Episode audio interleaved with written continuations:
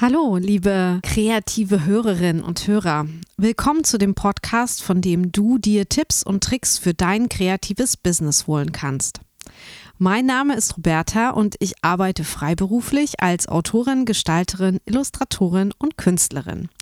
Seit mehr als einem Jahr bringe ich dir alle 14 Tage eine neue Folge von der Kreative Flow. Und ich freue mich, dass inzwischen so viele Kreative zuhören und mir Rückmeldung geben, dass ich auf keinen Fall aufhören soll zu senden. Also dann, hier kommt Folge 38 für dich. Findest du das?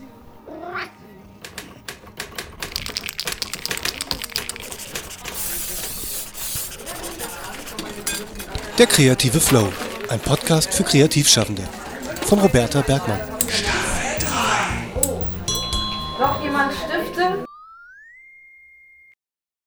Ich habe die heutige Folge FAQ FAQ Selbstständigkeit genannt, da du heute ein Interview mit der Geschäftsführerin des AGD hörst.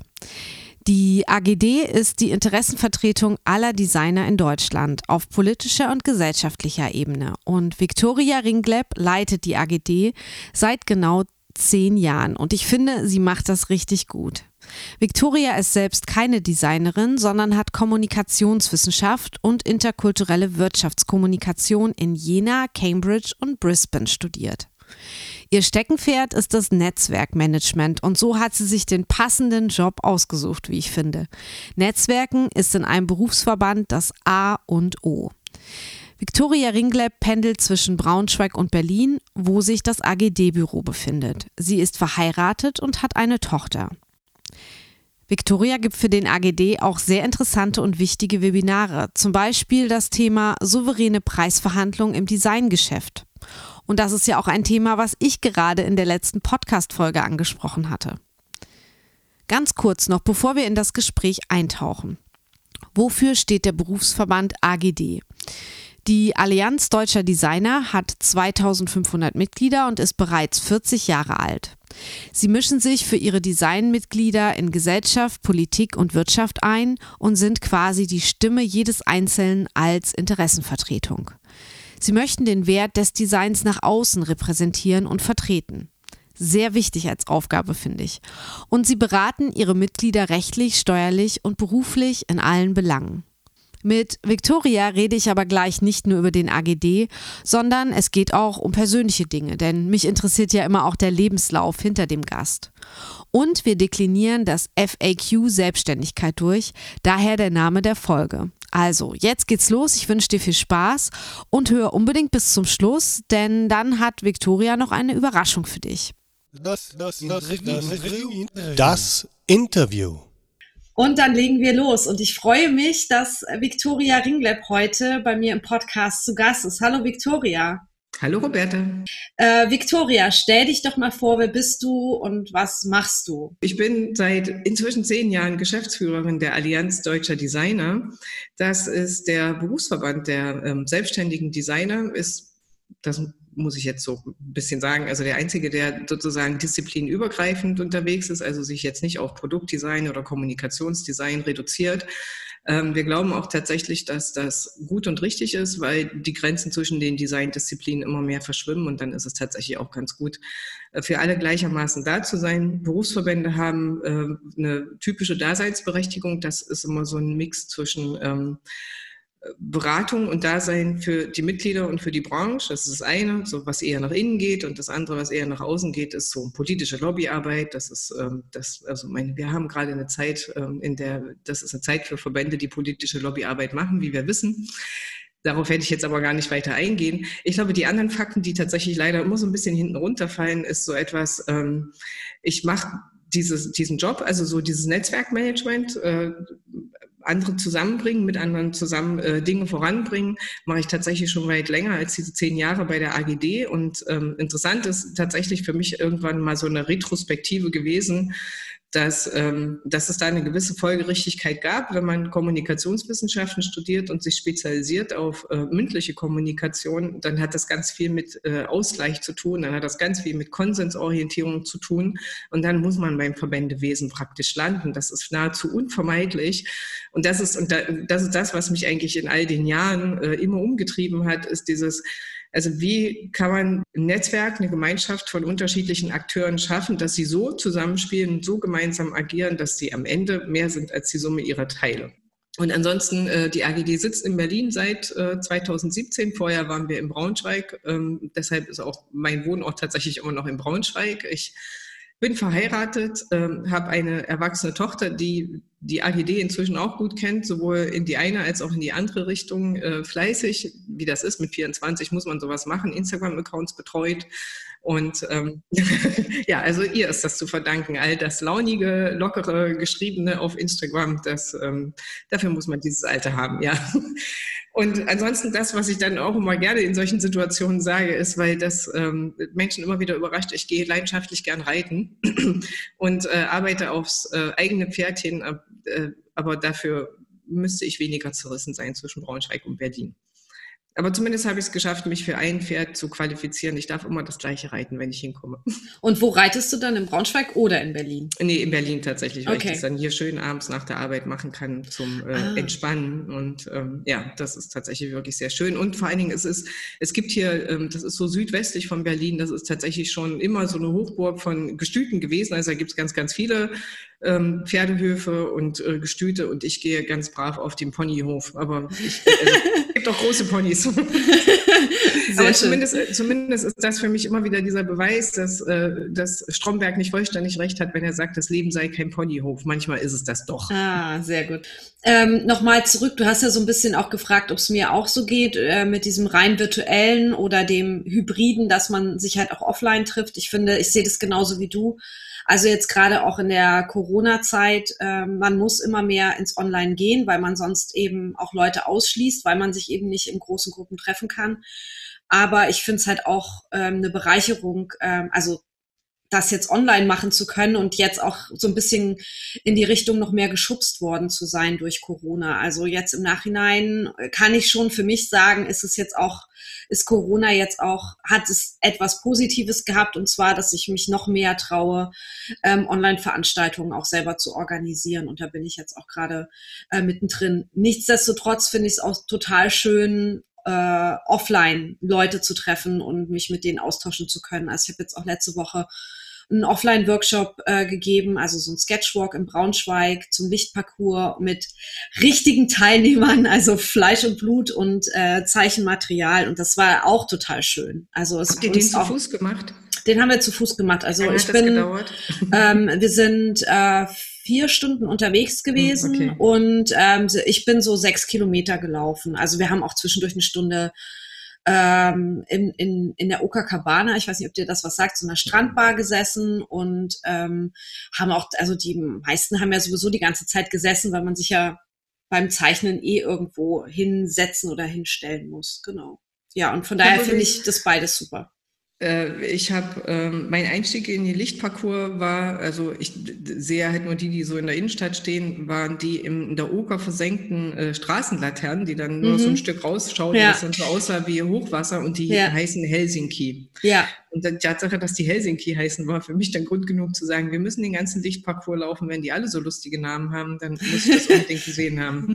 Ja, ja, es gibt tatsächlich noch ein paar andere mit lustigen Namen. Aber das wird, das muss jeder selber angucken. Die, nächsten heißt, die nächste heißt dann Neptuns Combo. Das fand ich schon auch ganz lustig, ja. ja. Weil wir haben nämlich viel, weißt du, weißt du, warum wir schon relativ viel davon gesehen haben, weil wir eine mhm. Paddeltour auf der Oka gemacht haben. Das ist sowieso die, finde ich, die beste Möglichkeit, sich den Lichtparcours anzugucken, ja. ist von der Oka aus, weil man hat einfach auch den besten, man hat die besten Plätze dort. Also, weil genau sonst so muss man ja. immer von der Böschung gucken und das ist halt nicht dasselbe. Nee, das, das war vom, vom, Wasser ja. aus war es wirklich tatsächlich ja. sehr schön, ja. Ähm, ich würde dich gerne als Geschäftsführerin des AGD ähm, tatsächlich zu, dazu fragen, was du so seit März an Rückmeldungen bekommen hast, wie Corona das, das berufliche Leben der Mitglieder, der Designer verändert. Und wie es da so die Spannbreite ist vielleicht auch. Riesig. Die ist tatsächlich ganz, ganz groß. Ähm, das ist, ähm, was wir, was wir natürlich erlebt haben dann in den äh, ersten Tagen und Wochen der Schockstarre, also es war eine Schockstarre bei allen Beteiligten. Das ging uns selbst ja auch nicht viel anders. Ne?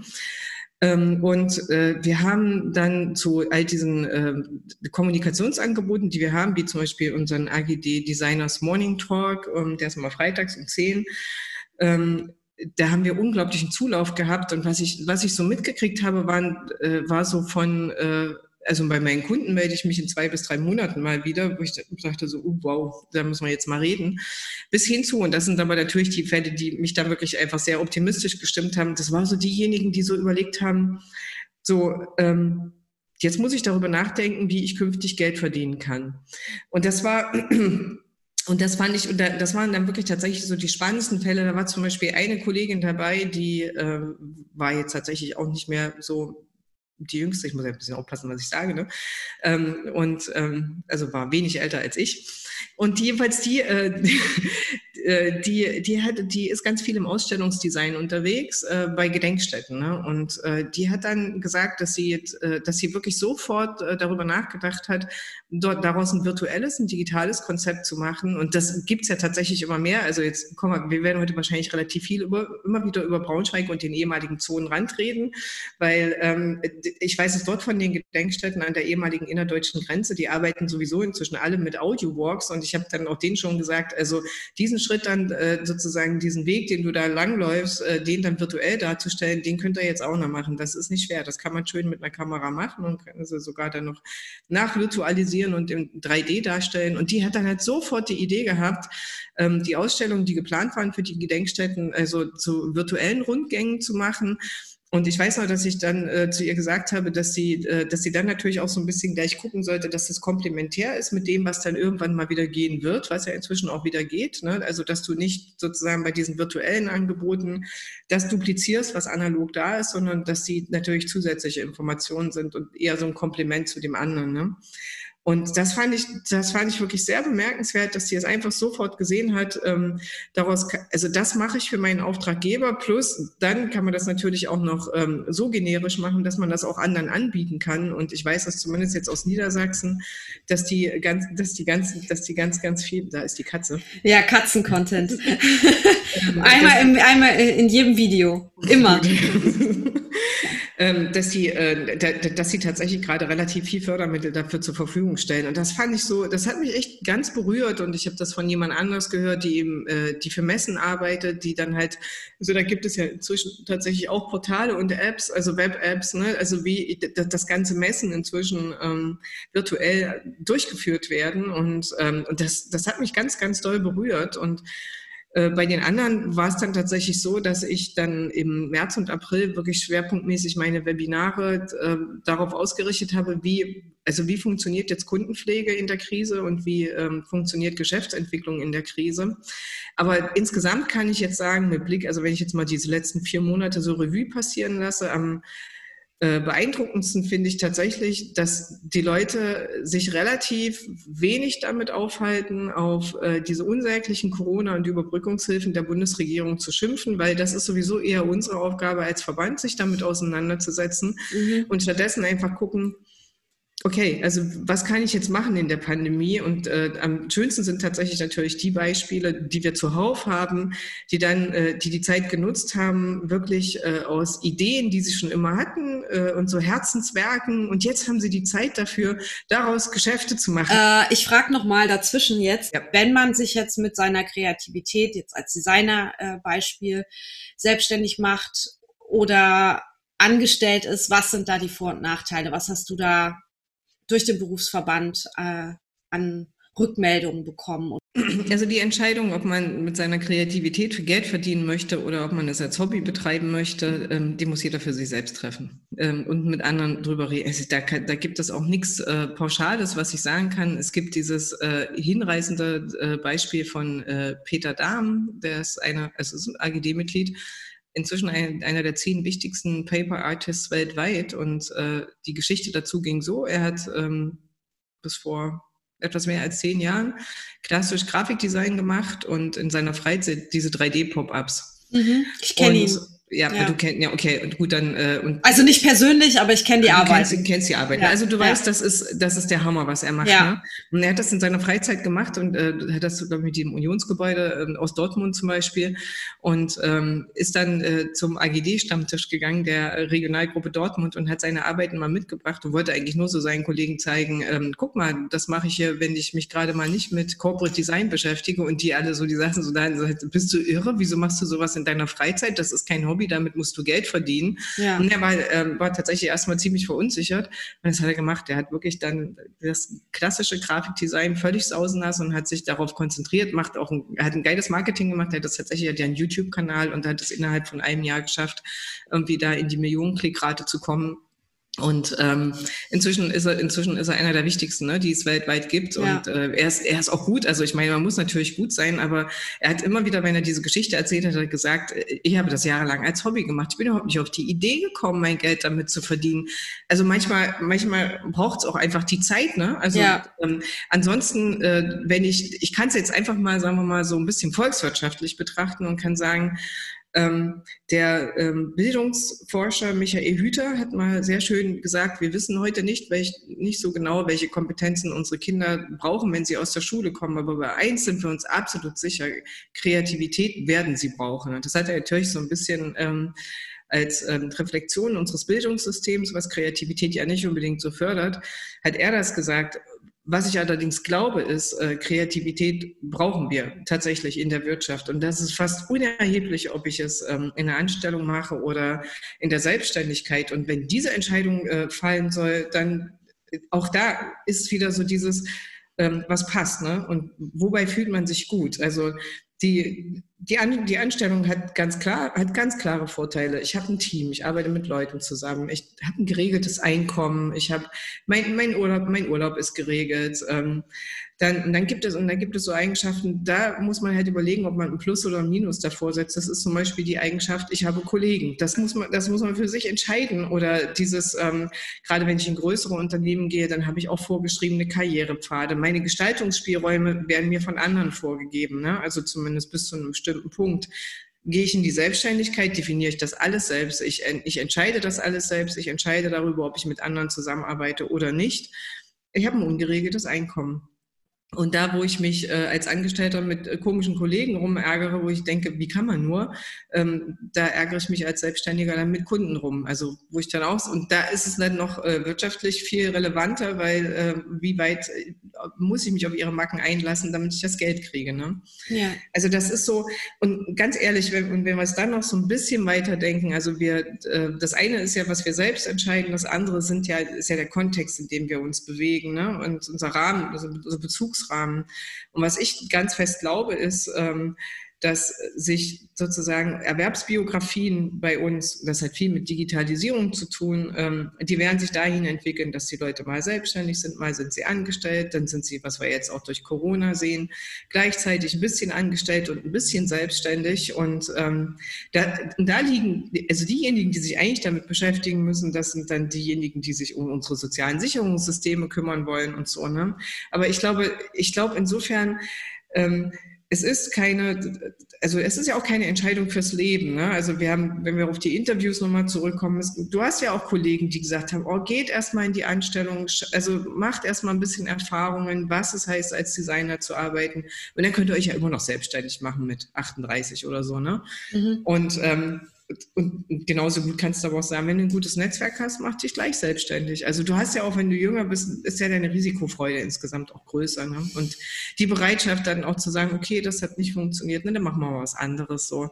Also es hat viel mit uns selbst zu tun. Ähm, und wenn ich, wenn ich aber jetzt als jemand, der dazu berufen ist, den großen Rahmen aufmachen sollte, dann würde ich sagen, ähm, es wird sowieso in die Richtung hybride Erwerbsbiografien gehen. Insofern ist das keine Entscheidung fürs Leben. Ja, also auch gar nicht so viel Angst haben, dass man jetzt die falsche Entscheidung trifft, weil ähm, es ist ja im Grunde alles auch wieder rückgängig machbar, oder sagt man das so? ja. Okay, ähm, ich würde gerne noch eine andere Frage stellen, weil ich glaube, da kann man auch viel noch so mitnehmen und lernen, gerade wenn man jetzt noch nicht so viel Erfahrung hat.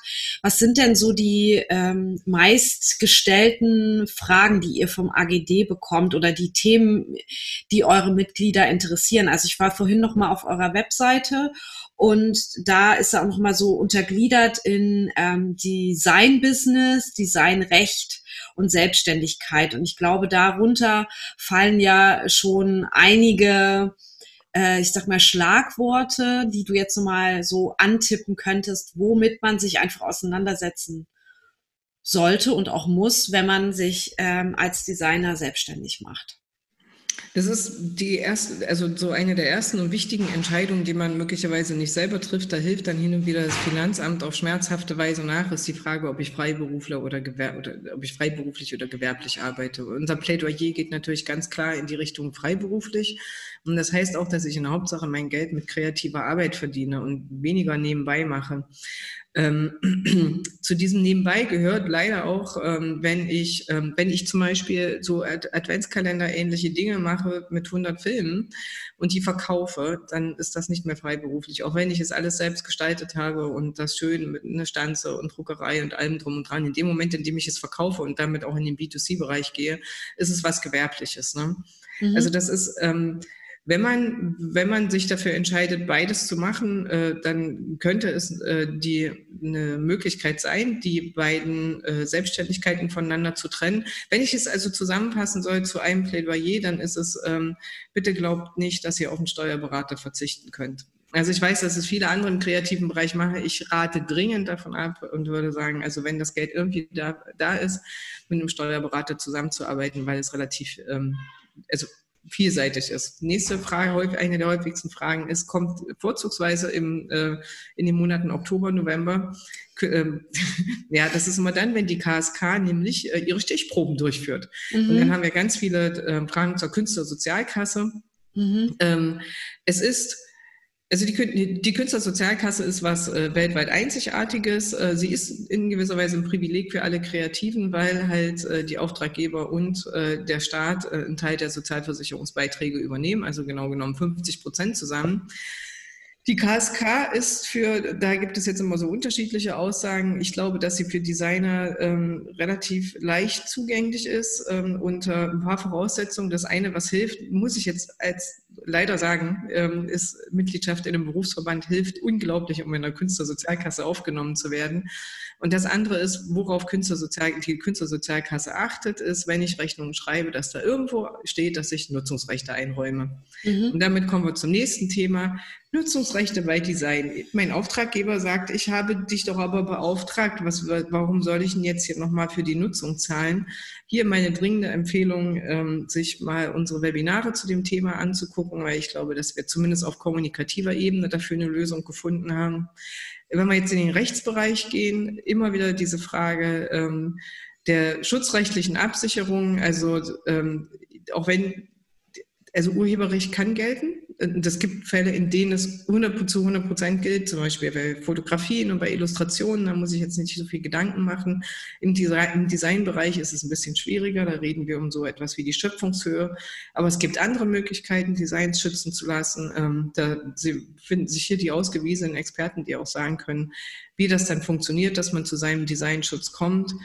Und ansonsten gehen wir momentan ganz viel natürlich so in, dieses, in diesen Bereich ähm, Vertragsrecht, weil sich das erheblich auch verändert hat in den letzten Jahren, dass wir also ähm, viel stärker äh, in diesen Bereich so Rahmenverträge und dau dauerhafte Verträge gehen, was damit zu tun hat, dass Designer gerade jetzt immer mehr ähm, äh, beschäftigt werden so, zur Betreuung von Social-Media-Kanälen zum Beispiel. Das sind tatsächlich so die wa, vier, fünf Renner, die immer wieder kommen.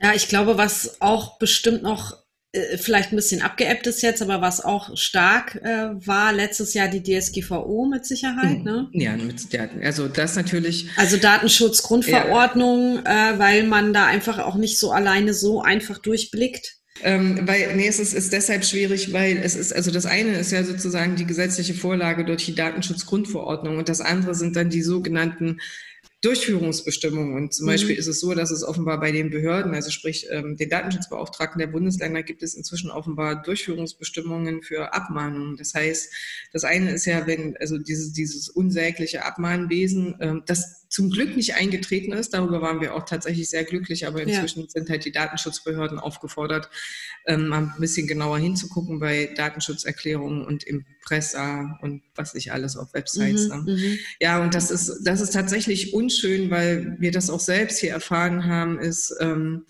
dass diese Datenschutzgrundverordnung gut funktioniert für äh, große Einrichtungen, die irgendwie 12 bis 27 Mitarbeiter nur damit beschäftigen, sich mit dem Datenschutz zu, ähm, zu befassen und das alles richtig zu machen. Und das, was sie sich aber ausgedacht haben, ist für kleine und gerade für Einzelunternehmer also die haben vielleicht den Vorteil, dass es nicht so viele Möglichkeiten gibt, personenbezogene Daten irgendwo zu erfassen oder wie auch immer.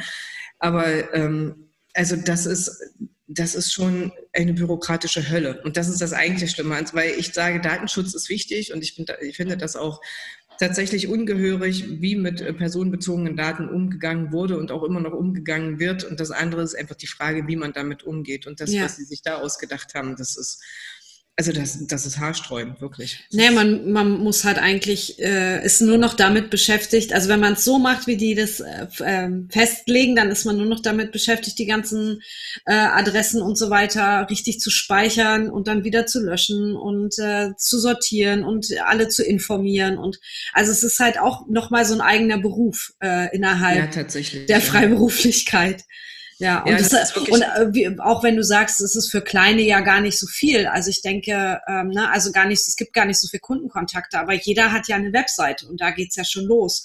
Ähm, dann hat man vielleicht einen Online-Shop, äh, dann hat man, gibt man vielleicht offline äh, einen, Kunstkurs oder so. Und oder mal seine E-Mails, wenn man eine E-Mail schreibt, das ist ja auch das nächste.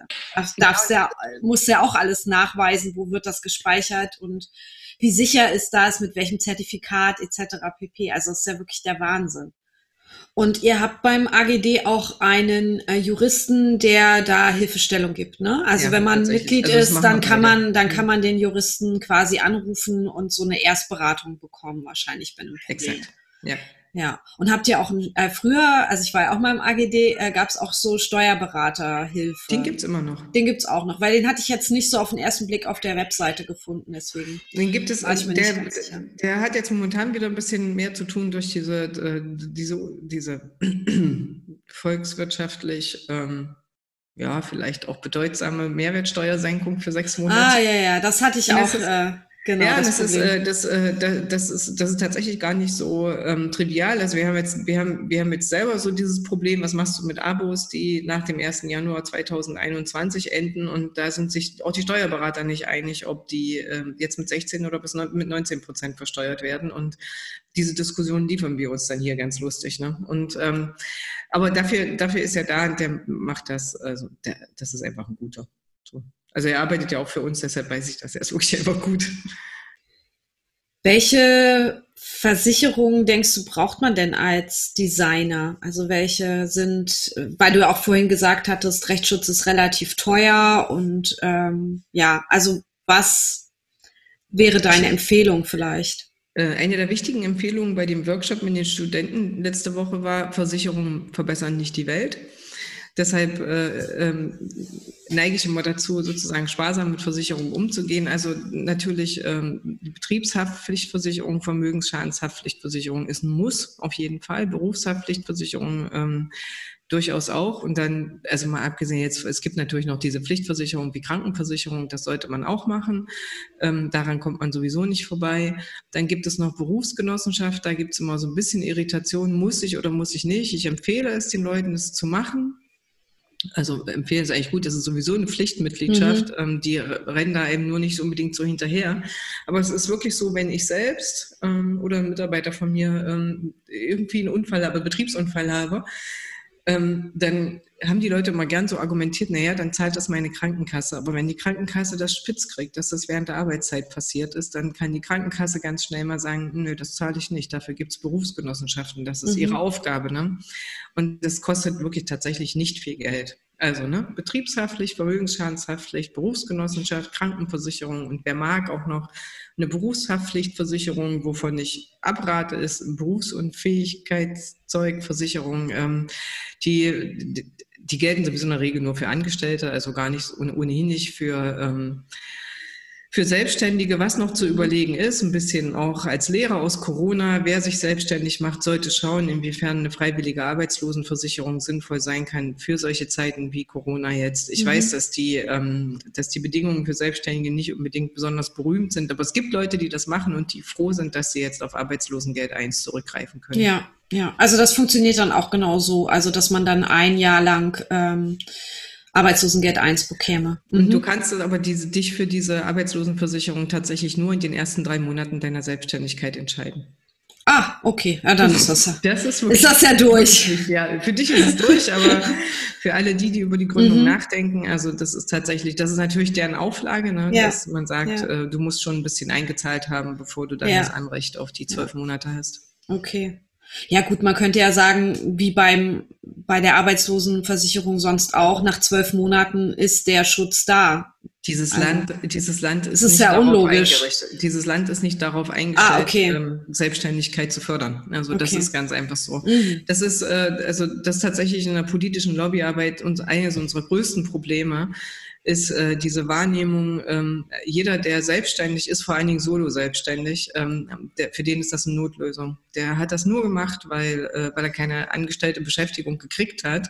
Und genauso behandeln sie die Leute auch. Und das mhm. ist wirklich tatsächlich schwierig. Und das haben wir bei solchen Fällen wie bei der Arbeitslosenversicherung, das diskutieren wir seit Jahren mit denen in Sachen Altersvorsorge. Ähm, immerhin haben wir sie jetzt dazu gebracht, dass sie die Mindestbeiträge zur Krankenversicherung, also zur gesetzlichen Krankenversicherung, Krankenversicherung radikal gesenkt haben auf weniger als 50 Prozent. Okay.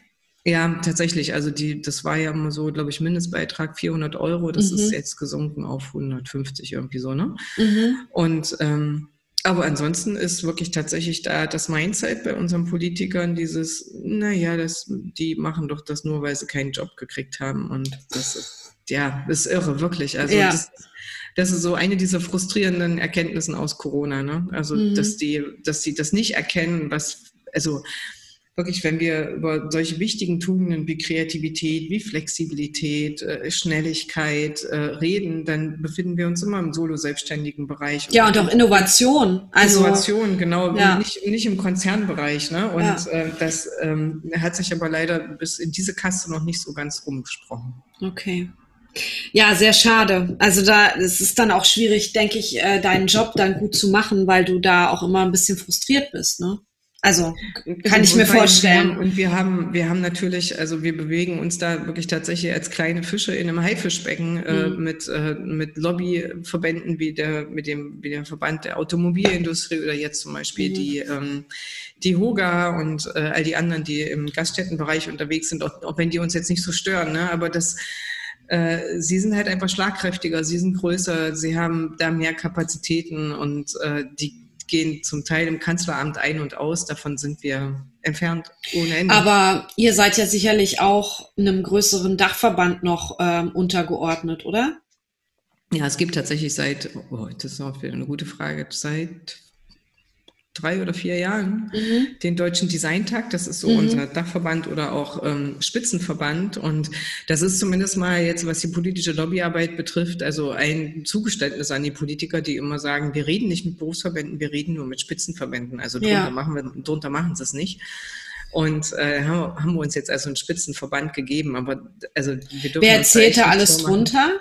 Also ich weiß, alles dass die Illustratorenorganisation ist drin, ihr seid drin. Ähm, Wahrscheinlich der, der, BDG, der BDG auch. ist drin, äh, der VDID, das ist der Verband der Industriedesigner, Industrie- und ähm, Produktdesigner, dann äh, mhm. äh, VDMD, das ist der Verband der Mode, Accessoire, mhm. Interior, Möbeldesigner. Mhm. Ähm, also das, das aus dem Berufsverbandbereich, was aber was tatsächlich spannend ist, sind ja auch ähm, äh, es sind ja sozusagen auch solche sogenannten Fachverbände drin, wie so ein äh, Forum für Entwerfen, äh, Typografische Gesellschaft München, München Forum Typografie. Ähm, ah ja. Es ist das äh, hier, ähm, wie heißen die denn? Ich will jetzt nichts Falsches sagen, für Universal Design, ähm, äh, die, oh, die Sagt mir nichts. Ähm, aber die jedenfalls gibt es auch. Also es sind, mhm. es sind auch Fachverbände dabei und äh, sie öffnen sich also auch zunehmend. Also es gab jetzt gerade auch eine Satzungsänderung dafür, dass halt auch verstärkt wissenschaftliche Einrichtungen rein können, die sie gerne um Forschungseinrichtungen, also Designforschung ist ja auch noch ein Riesengebiet, ja. was also überwiegend Desiderat ist. Dann haben wir ja inzwischen auch diese ganzen regionalen, also regionalen Einrichtungen, äh, also Bayern Design, Hessen Design, mhm, ähm, mhm. kreative MV und so. Das kann man jetzt alles durchdeklinieren für 16 Bundesländer. Ja, okay. Und ähm, für die wollen sie, wollen sie sich jetzt auch öffnen. Also es geht tatsächlich darum, wirklich dort ähm, sozusagen so eine Interessensvertretung zu schaffen für Design und Designer, ne? wobei dann sozusagen die äh, Berufsgruppe der Designer in der Hauptsache dann von den Berufsverbänden vertreten wird. Ja, ja. Gibt es eigentlich einen äh, Berufsverband für Fotodesigner? Äh, das Oder? kommt ein bisschen drauf an. Es gibt die, äh, es gibt Freelance, das ist das für die ähm, journalistischen mhm. äh, Fotografen. Ähm, also aber all die journalistischen, vielen journalistischen Fotografen, die in diesem Verband sind, verdienen ihr Geld überwiegend mit Werbefotografie. Mhm. Aber das steht jetzt nicht auf der Startseite der Website. Mhm. Also das haben wir, dann haben wir was für Architekturfotografen, dann gibt es den hm. Bundesverband der freien Fotografen. Mhm. Ähm, und wir haben leider, also das ist auch, finde ich, so ein bisschen bedauerlich, wirklich da eine gewisse ähm, Kleinteiligkeit, weshalb ich dann Fotografen auch lieber empfehle, dann zur AGD zu kommen, weil also da wir ja sozusagen disziplinübergreifend unterwegs sind, ähm, sind Fotografen bei uns natürlich auch dabei, zumal ähm, ist ja jetzt, also wenn wir jetzt nicht gerade über journalistische Fotografie reden, also wo es schnell gehen muss, also sowas wie Unfälle auf Autobahnen fotografieren, mhm. aber alles, was darüber hinausgeht, äh, das ist ja, Fotodesign ist ja eigentlich äh, heutzutage immer mehr ähm, also sozusagen Anwendung entsprechender Produkte, um aus einem Foto ein gutes Bild zu machen, ne? ja. anstatt einfach nur so drauf zu halten. Und, Richtig. Ähm, insofern ist es ja eher Fotodesign als ja, ja, okay. Foto machen. Ja. Ja, okay. Ähm, ich habe jetzt noch mal eine ganz andere Frage für dich, vielleicht so gegen Ende unseres Gesprächs. Ähm, nenne doch mal drei Kreative, wobei ich das Wort bewusst offen halte. Also das können das kann Filme, Filmemacher, ähm, Künstler, Designer sein, also Schauspieler, keine Ahnung sehr, was du unter Kreative auch verstehst. Nenne drei Kreative, äh, die du für ihr Werk bewunderst. Oh, bewundern. Also im, Film, im Filmbereich ist es tatsächlich äh, Quentin Tarantino und äh, es ist Quentin Tarantino, weil ähm, Niemand macht Splash so künstlerisch wertvoll wie er. Er hat eine Kameraführung, die der Hammer ist. Ich habe keinen Journalist, äh, keinen Regisseur erlebt, der äh, zweieinhalb Stunden waren es, glaube ich, sogar dreieinhalb Stunden äh, einen Film machen kann darüber, dass im Prinzip nichts passiert und man hört einfach nicht auf hinzugucken. Und äh, also ich finde, er arbeitet natürlich einfach auch mit tollen Schauspielern zusammen und ich finde, also Tarantino ist für mich wirklich so wow. Also ich würde jetzt nicht sagen, man muss von ihm alles gesehen haben, so, aber ich finde, es ist ähm, also für mich auch so einer, der, der der ist, der nicht irgendwie so in diesem äh, zum Teil ja auch immer sehr schwermütigen und schwergängigen Bereich des intellektuellen Sprechfilms unterwegs ist wie Rainer Werner Fassbinder, sondern er hat tatsächlich auch noch ähm, wirklich einen ganz, ganz großen Unterhaltungsfaktor dabei und Deshalb, also aus dem Filmbereich ist er das tatsächlich. Also in, in der Literatur ist es ja, ist ja so ein bisschen immer so diese Frage des, äh, also für mich zumindest, wie schreibt jemand? Also das eine sind natürlich so die Inhalte, also inwiefern fühle ich mich davon abgeholt und es ist auch immer ganz, ganz, ganz viel, aber auch die Frage, wie jemand schreibt und äh, es gibt so zwei, die mich äh, da sehr beeindrucken immer wieder. Das ist zum einen der ähm, Frankfurter Bodo Kirchhoff. Also das ist einfach eine Art und Weise zu schreiben und äh, Geschichten zu entwickeln und Figuren auch zu entwickeln, die ich sensationell finde. Und äh, der andere, von dem jetzt aber nichts mehr kommen wird, weil er, weil er leider schon tot ist, ähm, ist der John Williams heißt der. Ähm, der ist also tatsächlich, äh, das ist halt eher so, der ist posthum erst berühmt geworden, ähm, vor allen Dingen durch sein Buch ähm, Stoner. Und er hat insgesamt nur ähm, also so drei, die wirklich wahrgenommen wurden und auch in Größenordnung verlegt wurden. Und er ist derjenige, der mich an ähm, äh, Tagebuchroman, also Tagebuch Buchromane herangeführt hat oder Briefromane, weil ich das mhm. immer gar nicht so richtig gemocht habe, bis ich dann seinen Augustus gelesen habe und da okay. war ich dann, wow, das geht ja gut. Und was schreibt der Frankfurter für, für mhm. Bücher? der Frankfurter, der, ähm, das sind, also sind Romane, also auch Romane. Ich, mhm. Ja, ich bin tatsächlich da wirklich äh, eher so in diesem epischen Bereich und der schreibt, also, also ich will nicht sagen, er macht es nicht unter 1000 Seiten. Er hat äh, den deutschen, nee, er hat den deutschen Buchpreis tatsächlich für eine Novelle gekriegt, die äh, einfach hinreißend war. Was er, was er schafft, ist, also er, also ich sage es einfach mal so, in diesem Buch, was mich völlig äh, weg, äh, weggehauen hat von ihm, das heißt Die Liebe in groben Zügen, ist irgendwie äh, tausend Seiten dick und die beste Rezension begann mit den Worten, ähm, äh, die Liebe wunderbar ziseliert und das und filetiert und damit das auf den Punkt gebracht. Ne? Also das ist, also dieses, ähm, dieses zwischenmenschliche, das äh, keine Höhen und Tiefen auslässt, äh, also kann keiner so wunderbar beschreiben wie er. Und das hat natürlich viel damit zu tun, da mich menschliche Interaktion ja sowieso umtreibt, gehört das natürlich auch dazu. Und er schreibt es einfach wunderschön, also so unaufdringlich, das ist unglaublich. Mhm. Ähm, ich gucke jetzt, ich, ich, ähm, ich guck jetzt äh, tatsächlich mal in den ähm, Designbereich ähm, die ich für ihr Werk bewundere. Ich habe vorhin tatsächlich schon äh, Peter genannt, den habe ich für seinen Mut bewundert, den Weg zu gehen, den er gegangen ist. Und ich freue mich, dass er damit ähm, so erfolgreich ist. Äh, und es gibt tatsächlich einen, der, ähm, äh, jetzt genau, Jan Hendrik Schmidt heißt er. Und ähm, ich habe das wirklich, also äh, ich habe mit ihm auch so gern zusammengearbeitet, weil er ähm, einer der wenigen war, die ich hier so erlebt habe, der sehr schnell die Schwingungen aufnehmen konnte. Also wenn, wenn, ich, wenn ich mich selbst jetzt mal sozusagen in der Kundenrolle sehe, der sehr schnell die Schwingungen aufnehmen konnte, äh, was ist ihr wichtig und äh, wie hätte sie es gerne umgesetzt. Also wir haben mal, ähm, wir haben mal, als es das Viertel noch gab, also unsere Mitgliederzeitung, hatten wir mal eine Ausgabe zum Thema Designforschung. Und die hat er, so bin ich auch auf ihn aufmerksam geworden, die hat er gestaltet. Und äh, jetzt heißt das Thema Designforschung. Es war, waren super Beiträge da drin, alles. Und er hat auf dem Cover hat er sozusagen ein Periodensystem äh, des Designs entwickelt. Und da oh, ich gesagt, wow, krass. Irre, ne? Und, ja. ähm, und das war, das ist einfach, das ist so, ich glaube, ich glaube, dass, deshalb hat diese Zusammenarbeit auch so gut funktioniert, weil es auch immer tatsächlich so ein bisschen so diese augenzwinkernde, kritische Distanz zu sich selbst und auch zu seinem eigenen Beruf ähm, hat es gebracht. Er hat, er ist also hat unglaublich äh, viel Wissen auch gehabt und konnte referenzieren zu anderen Dingen. Also es war irre. Also ich habe das, da habe ich wirklich ähm, bei keinem anderen so erlebt. Ich habe natürlich jetzt hier mit vielen zusammengearbeitet wie bei ihm. Ähm, also diese Gabe, das aufzugreifen, ähm, diese Gabe ist in sein in äh, unterschiedliche und relativ große Bezugsrahmen zu stellen und dann wirklich auch noch saubere Arbeit dabei, irre. Also wirklich, mhm. ich war völlig geflasht. Und warum sprichst du in der Vergangenheit von ihm? Weil wir einfach lange nicht mehr zusammengearbeitet haben. Ah, okay, also, also, es gibt ihn noch. Und es gibt ihn noch, alles. ja, okay. Ja. Äh, nein, das hat ja. nur was damit zu tun, weil wir lange nicht mehr zusammengearbeitet haben. Ja. Aber ich kann es echt tatsächlich, also es ist auch so lustig, er heißt Jan-Hendrik Schmidt, sitzt hier in Berlin und seine Agentur heißt Bundesamt.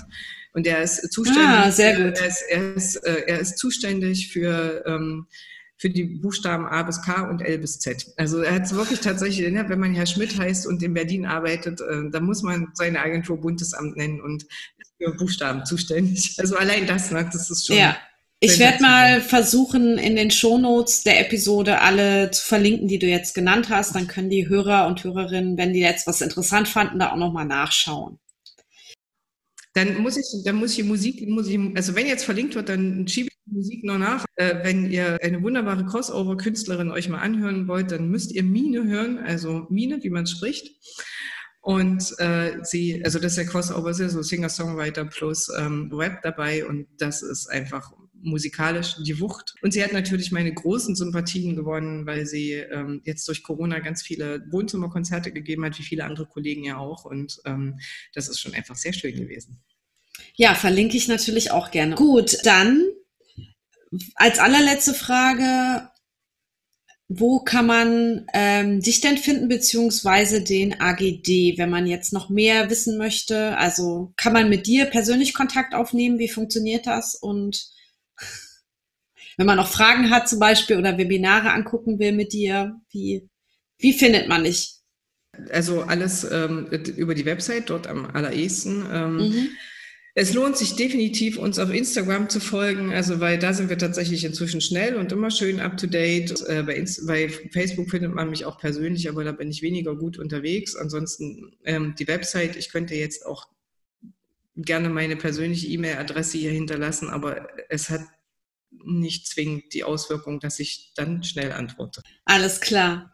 Ja, dann ähm, Victoria, vielen Dank für das Gespräch und ich danke dir, es war sehr schön. Sage Dankeschön und auf ein baldiges Wiedersehen, vielleicht offline oder online. Auf ein baldiges Wiedersehen. Also, dann mach's gut. Alles klar, mach's gut. Tschüss.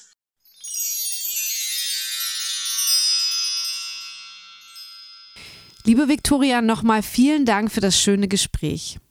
Wie versprochen gibt es noch eine Überraschung von Victoria bzw. dem AGD für dich.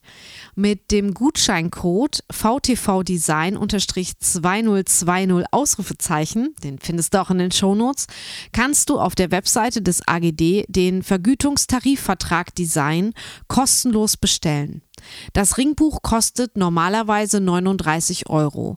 Mit dem Gutschein, den du einfach im Warenkorb eingibst, bekommst du ihn geschenkt und kostenfrei per Post nach Hause.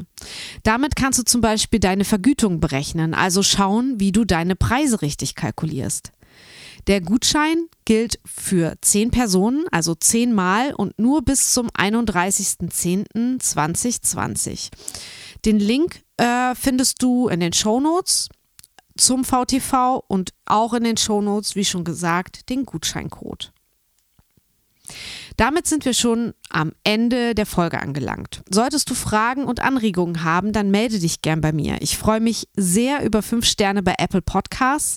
Und wenn du diesen Podcast magst, er dir etwas bedeutet und dir Mehrwert und Unterhaltung bietet, du ihn regelmäßig hörst, dann freue ich mich über dein Abonnement bei Apple und Spotify und über eine finanzielle Unterstützung deiner Wahl über meinen PayPal-Link paypal.me slash Roberta Bergmann.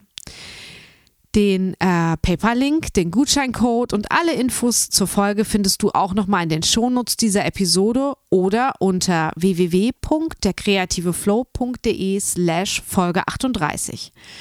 Ich wünsche dir eine kreative Woche und sage Tschüss bis in zwei Wochen, deine Roberta. Es ist besser, einen Tag im Monat über sein Geld nachzudenken, als einen ganzen Monat dafür zu arbeiten. John D. Rockefeller.